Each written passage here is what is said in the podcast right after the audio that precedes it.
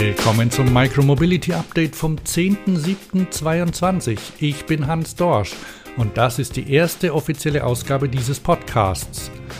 Am Mittwoch, dem 13. Juli, startet die weltgrößte Fahrradmesse in Frankfurt. Wenn das keine gute Gelegenheit ist, den ersten Nachrichtenpodcast zur Mikromobilität zu starten.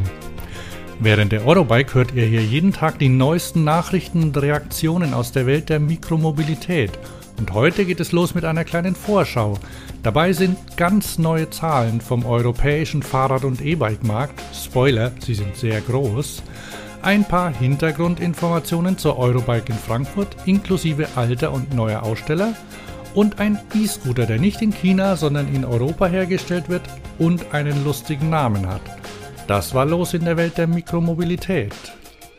Ach so, und falls euch dieser Podcast gefällt, dann empfehlt ihn weiter. Gebt ihm 5 Sterne bei Apple Podcasts oder Spotify.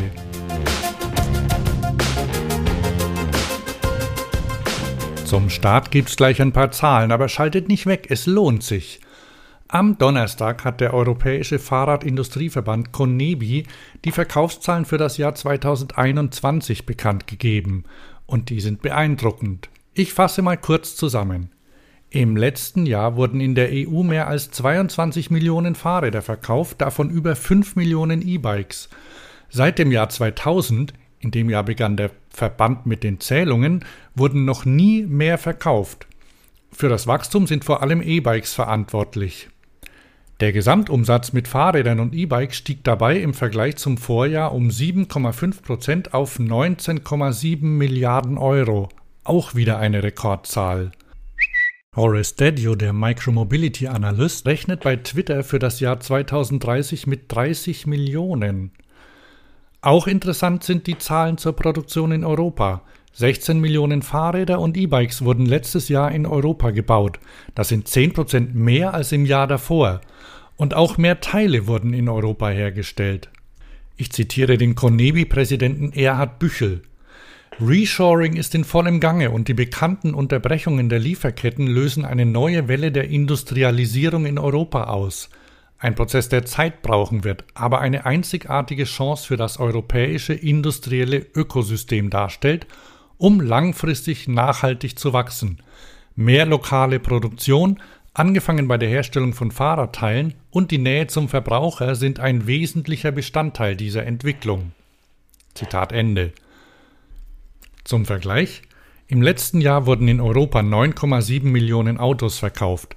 Das sind weniger als die Hälfte der Fahrräder insgesamt und nicht mal mehr doppelt so viel wie E-Bikes. Am Dienstag gibt's auf der Euroberg das traditionelle Branchengespräch zum Start. Dort werden traditionell die Halbjahreszahlen der deutschen Fahrradbranche vorgestellt. Die werdet ihr natürlich auch hier im Podcast hören. Auf dem Podium sitzt übrigens auf Bob Marchevicius, der Executive Vice President von Specialized, ein großer Fahrradhersteller, der nach Jahren der Abwesenheit als Aussteller zurückgekommen ist. Und damit sind wir auch schon bei der Eurobike.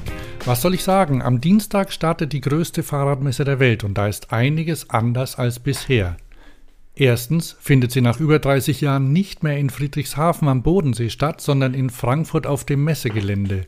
Und zweitens auch noch zwei Monate früher als die Jahre zuvor. Lange Zeit fand die Messe immer im September statt. Die Hersteller stellten ihre neuen Modelle vor und die Händler bestellten für das ganze nächste Jahr. So war das traditionell. Aber das hat sich schon länger geändert. Immer mehr Hersteller haben Hausmessen veranstaltet oder verkaufen direkt über das Internet – Lange Zeit lag der Schwerpunkt auf dem Mountainbike und auf sportlichen Rädern. Dabei wächst der E-Bike-Markt und die Mikromobilität als urbane Fortbewegungsform. Dazu kommt, dass die Infrastruktur Friedrichshafens für richtig große Messen einfach schlecht geeignet ist. Erstmal kommt man schlecht hin, egal ob mit der Bahn, Flugzeug oder Auto. Es war umständlich. Dann musste man auch noch in Ferienwohnungen weit draußen übernachten und morgens lang mit dem Fahrrad fahren oder mit dem Auto im Stau stehen. Aber das war gestern. Frankfurt ist eine urbane Metropole, sagen zumindest die Veranstalter. Die Stadt ist sehr gut aus der ganzen Welt mit der Bahn und dem Flugzeug zu erreichen. Dazu gibt's eine Menge Hotels. Das hat schon was. Und die Messemacher strengen sich an, denn nicht vor allzu langer Zeit haben sie ihre größte Messe verloren, die IAA, die Internationale Automobilmesse. Und für die war Frankfurt berühmt. Sie fand alle zwei Jahre statt und in den vielen Jahren der Autoglückseligkeit sorgte sie zuverlässig für enorme Besucherzahlen und glänzende Fernsehbilder. Aber die Autoindustrie ändert sich. Nach dem Abgasskandal 2017 gingen die Aussteller- und Besucherzahlen zurück. New Mobility wurde immer mehr zum Thema. 2019 gab es Klimademos vor dem Eingang und der Oberbürgermeister der Stadt zeigte sich öffentlich autokritisch. Er sagte schon vorher, dass man das Thema Auto überdenken müsse und warnte vor einem Verkehrskollaps und wurde angeblich deshalb als Redner bei der Messe ausgeladen. Um es kurz zu machen, Frankfurt verlor die Messe. Letztes Jahr fand sie dann mit neuem Konzept als IAA Mobility in München statt, übrigens mit Beteiligung vieler Fahrradhersteller. Aber das ist eine andere Geschichte. Auf der Pressekonferenz wurde Wolfgang Marzin, der Vorsitzende der Geschäftsführung der Messe Frankfurt, gefragt, ob er in der Eurobike die Nachfolgerin der IAA sieht. Das wollte er so nicht sagen, aber es gefällt ihm anscheinend schon. Er sagte, wir sind froh, dass die Weltleitmesse für Fahrrad in Frankfurt stattfindet. Es sei aber kein Ersatz, sondern ein anderer Verband, eine andere Branche. Außerdem war bei der IAA der Verband Veranstalter und Markeninhaber. Beim Eurobike-Veranstalter Fairnamic sind die Messe Frankfurt und die Messe Friedrichshafen Partner. Da kann man selbst mehr entscheiden. Ich habe schon kurz erwähnt, es sind Aussteller zur Eurobike zurückgekommen, die lange Zeit weg waren. Zum Beispiel das Unternehmen Specialized – das wie die Eurobike mit Mountainbikes angefangen hat, aber immer mehr E-Bikes als Transportmittel entwickelt. Wobei die Firma immer noch stark im Radsport vertreten ist. Man muss nur mal auf die Räder bei der Tour de France schauen, die gerade läuft. Wer ist noch zurückgekommen? Eine Liste haben die Veranstalter nicht veröffentlicht. Aus deutscher Sicht interessant sind vielleicht die zwei größten Rückkehrer aus der klassischen Fahrradbranche, die Einkaufsgemeinschaften, die Baiko und die ZEG. Die sind zurück und haben ihre Händler nach Frankfurt eingeladen. Und auch sonst scheint es ordentlich Buchungen zu geben, auch aus neuen, aufstrebenden Bereichen. Ich zitiere mal aus der Pressemitteilung von Ende 2021.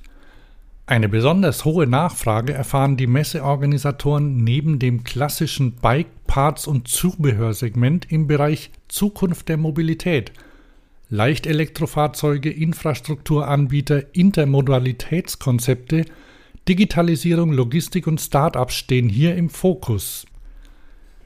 Die gibt's hauptsächlich in Halle 8 zu sehen. Ich habe mir schon mal die Firma Mando als Plattformanbieter für große Cargo-Bikes und das Podbike als, naja, E-Bike mit Dach als Autoersatz auf meiner Liste notiert.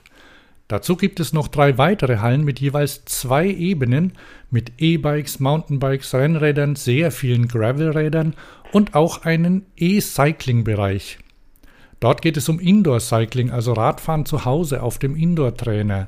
Die größten Anbieter in dem Bereich fehlen allerdings. Ich kann weder Swift noch Wahoo sehen. Dafür gibt es E-Scooter oder Anbieter aus der E-Scooter-Liga, die hier E-Scooter und E-Bikes zeigen werden. Zum Beispiel Bird, die Erfinder des Scooter-Sharings mit E-Bikes, Okai, der Hersteller, der hinter den Scootern und E-Bikes vieler Anbieter steckt, wie Tier, Dot oder Bolt, und Co-Module mit dem neuen Eike E-Scooter. Und den schauen wir uns mal genauer an. Meisten hier kennen vielleicht Co-Module aus Estland. Die anderen können an anderer Stelle die Geschichte nachlesen. Hier eine Kurzfassung. Co-Module ist ein Unternehmen aus Estland und trat 2014 mit dem Vorhaben an, die E-Bike-Welt zu teslafizieren. Sie entwickelten ein Kommunikationsmodul, das E-Bikes vernetzen und Kommunikation ermöglichen sollte, zum Beispiel Software-Updates, wie Tesla eben. Das lief schleppend an. Aber dann kam die E-Scooter-Welle und die Sharing-Anbieter stellten fest, dass die Technik von Co-Modul genau das lieferte, was sie für ihr Verleihsystem brauchten. Mittlerweile stellen die Esten eigene E-Scooter her, betreiben einen eigenen Sharing-Dienst, der heißt Tool, und haben jetzt einen Scooter zum Kaufen vorgestellt, der nicht nur wegen des sehr lustigen Werbevideos für Wirbel in der Technikwelt gesorgt hat.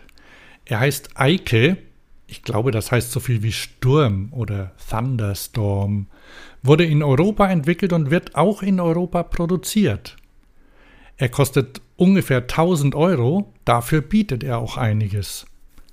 Stabile Konstruktion mit bis zu 150 Kilo Tragkraft und klappbare Lenkstange, einen herausnehmbaren Akku mit USB-C-Anschluss zum Laden und als Powerbank und Wasserdichtschutz nach IPX5.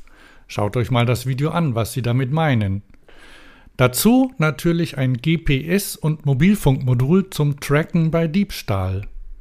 Ein Redakteur von Heise Online ist den Scooter schon gefahren und war beeindruckt. Ich zitiere mal. Wir konnten einen Prototypen des Eike T bereits einige Minuten ausprobieren. Der Scooter zeigte dabei ein stabiles Fahrverhalten, die Bremsen packen kräftig, aber gut dosierbar an.